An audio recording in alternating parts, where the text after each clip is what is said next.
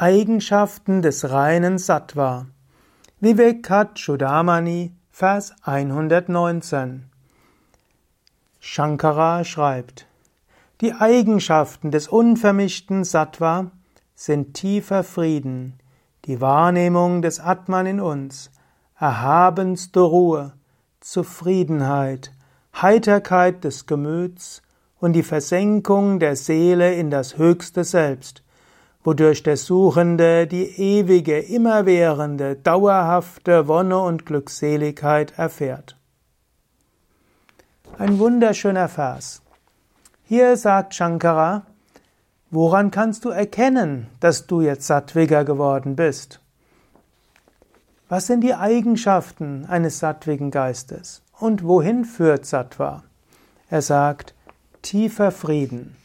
Ein Friede, der, wie Jesus sagen würde, jenseits aller Vernunft ist, jenseits des Denkens und Fühlens. Ein innerer Frieden, der nicht abhängt von äußeren Umständen. Die Wahrnehmung des Atman.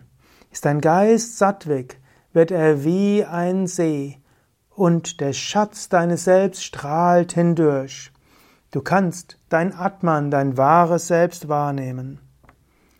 Erhabenste Ruhe. Du spürst diese tiefe Ruhe, Zufriedenheit. Du brauchst nichts mehr. Du bist vollkommen zufrieden.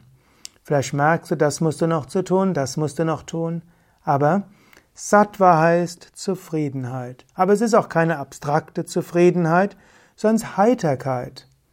Und das ist etwas, was ich in vielen Meistern entdeckt habe, gerade in den Jnana-Yoga-Meistern, die ich kennengelernt habe.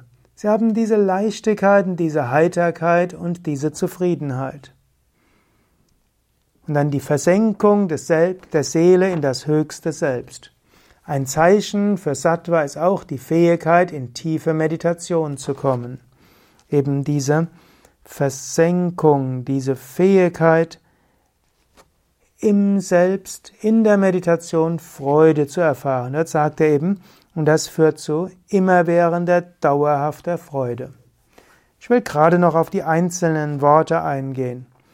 Vishuddha Sattvasya, das reine Sattva. Er hatte auch schon gesprochen, es gibt Sattva mit etwas Rajas, es gibt Sattvas mit etwas Tamas. Hier spricht er über das reine Sattva. Die reine Sattva Guna, die reine Eigenschaft des Sattva. Und was sind diese? Prasada, das heißt hier Klarheit und Reinheit. Dann Svatmanubhuti, die Erfahrung des eigenen Selbst. Sva Atma, Erfahrung des Selbst. Paramashanti, höchster Frieden oder Paramaprashanti, höchster innerer Frieden. Tripti, Zufriedenheit. Prahasha, große Freude, also nicht nur, nicht nur Heiterkeit, wie es in der Besetzung war, sondern große Freude, Brahasha. Und dann auch Paramatmanishta, die Verankerung im höchsten Selbst. Und das Sadananda Rasam, Rasa, der Geschmack von höchster Wonne. Du kannst dich darauf freuen, das ist deine Zukunft. Mache dein Leben satt weg und du wirst es erfahren.